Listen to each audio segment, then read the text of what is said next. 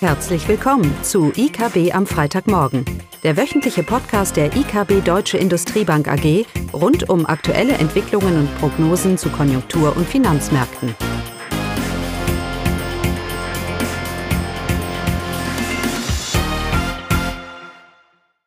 Willkommen zu IKB am Freitagmorgen, diesmal mit mir, Caroline Vogt. Das Thema bleibt natürlich der Coronavirus. Erst folgt ein Überblick über das Stimmungsbild und aktuelle Daten und dann eine Einschätzung zur aktuellen Krisenpolitik. Die Corona-Pandemie lässt die Volkswirtschaften in der Eurozone und nun auch in den USA in beispiellosem Tempo einbrechen. Viele aussagefähige Daten liegen noch nicht vor, aber das, was wir aktuell sehen, das ist wirklich dramatisch und der Einbruch vollzieht sich deutlich schneller als das, als das was wir 2008, 2009 zur Zeit der Finanzkrise gesehen haben. Ein kurzes Stimmungsbild. Für die Eurozone liegen bisher nur Stimmungsindikatoren vor, wie eben der Einkaufsmanager-Index, der diese Woche veröffentlicht wurde. Und der PMI trübte sich infolge der Pandemie beispielslos ein. Besonders, wie es natürlich auch zu erwarten war, machen den Dienstleistern die Quarantänemaßnahmen schwer zu schaffen. Der Einkaufsmanager-Index für diesen mit Abstand größten Wirtschaftssektor der Eurozone fiel um 24,2 Zähler auf ein Rekordtief von 28,4 Punkten und befindet sich damit natürlich klar und tief im Schrumpfungsbereich. Nicht so tief wie bei den Dienstleistern fiel der Rückgang in der Industrie aus.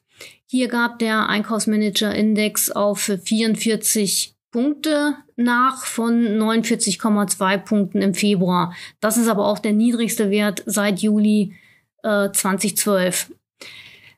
Äh, Frankreich, die PMIs liegen auch vor. Frankreich vermeldete im März den stärksten Stimmungseinbruch, den es überhaupt in der 20-jährigen Umfragegeschichte des PMI-Index gab. Hier sank der PMI von 52 Punkten im Februar auf 30 Punkte im März. Ein Blick ein kurzer Blick über den Atlantik in die USA. Hier haben wir Zahlen zum Arbeitsmarkt, die wöchentlichen Zahlen zum Arbeitsmarkt. Und heute kamen aktuell die Erstanträge auf Arbeitsleben, Arbeitslosenhilfe heraus. Und diese sind sprunghaft angestiegen von zwei, von 282.000 in der Vorwoche auf jetzt 3,3 Millionen Personen, die Erstanträge auf Arbeitslosenhilfe äh, darum gebeten haben. Also es hat hier eine eine fast eine Verzehn eine es hat eine Verzehnfachung stattgefunden von wie gesagt 282.000 auf jetzt 3,3 Millionen Personen, die um Arbeitslosenhilfe bitten. Damit scheinen also die Geschäftsaktivitäten in der gesamten Eurozone und den USA im März in einem Ausmaß eingebrochen zu sein, wie es selbst auf dem Höhepunkt der globalen Finanzkrise, wie wir das nicht gesehen haben. Auch die deutsche Wirtschaft, Wirtschaft steht unter Schock.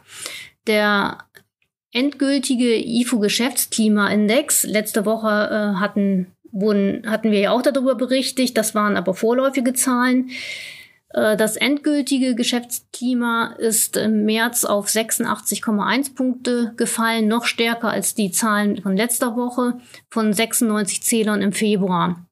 Dies ist der stärkste jemals gemessene Rückgang im wiedervereinigten Deutschland, also seit 1991, und der niedrigste Wert seit Juli 2009.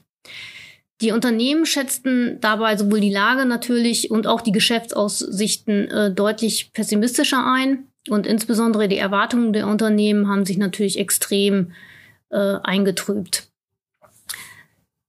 Ebenfalls hatten wir das äh, GfK-Konsumklima, und auch das ist eingebrochen. Und zwar um 5,6 Zähler auf jetzt 2,7 Punkte. Niedriger war der Wert zuletzt im Mai 2009, also auch zu Zeiten der Finanzkrise. Und hier büßten auch insbesondere die Konjunkturerwartungen dramatisch ein.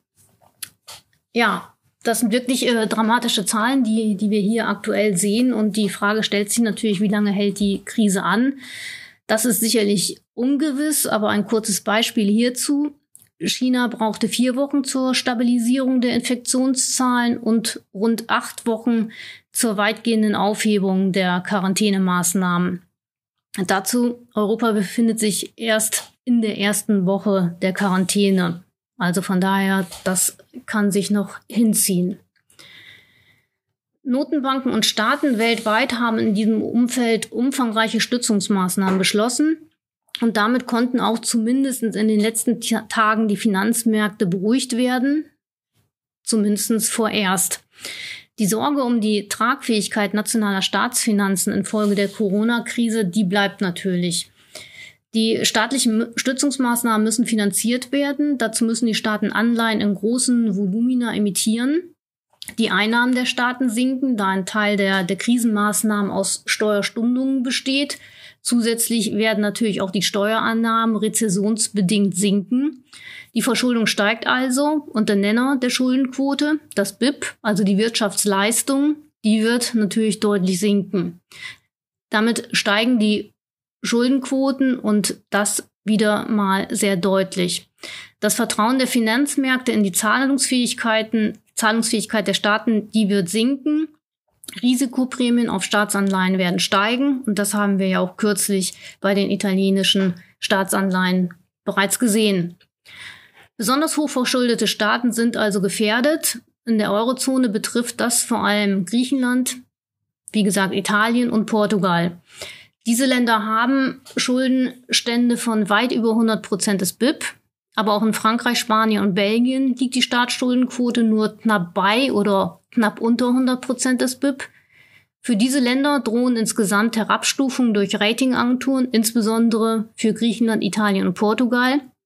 Und durch diese Herabstufung durch Ratingagenturen verstärkt sich natürlich der Druck auf die Länder weiter. Die Spreads werden sich weiter ausweiten. Zum deutschen Staat kurz. Ähm, der deutsche Staat kann sich weiterhin sehr gut am Kapitalmarkt finanzieren und äh, die Präferenz für sichere Anlagen, die wird eher weiter steigen, eben gestützt durch das gestärkte Vorsichtsmotiv in der Krise. Deshalb gibt es also derzeit keinen Anlass, sich über die Finanzierungsmöglichkeiten des äh, deutschen Staates Sorgen zu machen. Aber eben zur Schuldenkrise zu einer eventuellen Schuldenkrise weiter. Ein Neuauflammen der Euro-Schuldenkrise mit fragmentierten Finanzmärkten, Bankenproblemen und Ansteckungseffekten zwischen den Euro-Ländern. Äh, dieses Neuauflammen, das gilt es natürlich zu verhindern, äh, wie wir es ja eben schon aus den Jahren 2012 kennen. Die EZB hat auch reagiert.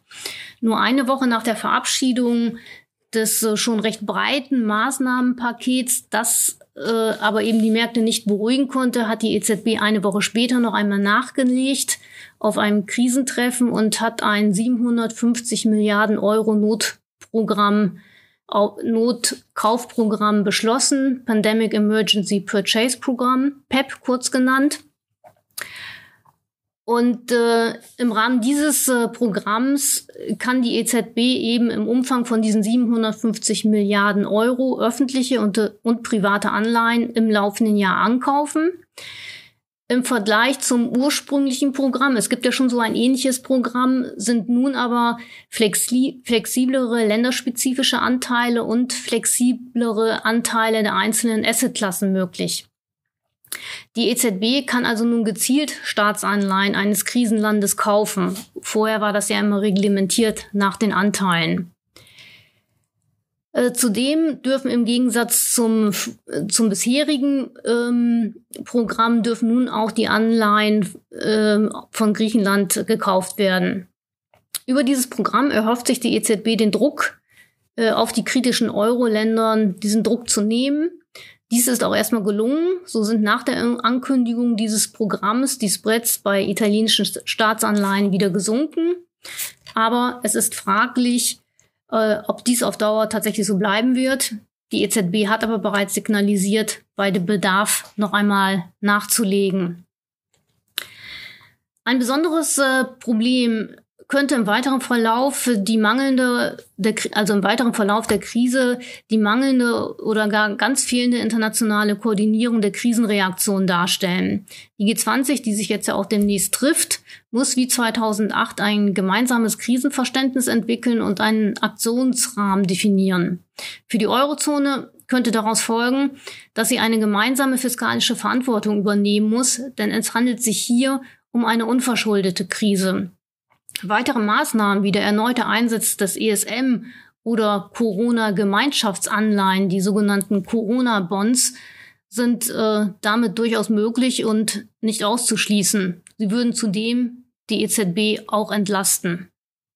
Ja, damit hätten wir es jetzt erstmal zur nächsten Woche. Ich hoffe, wir können diesen Podcast aufrechterhalten. Zu den Daten in der nächsten Woche. Es sind äh, relevante Daten.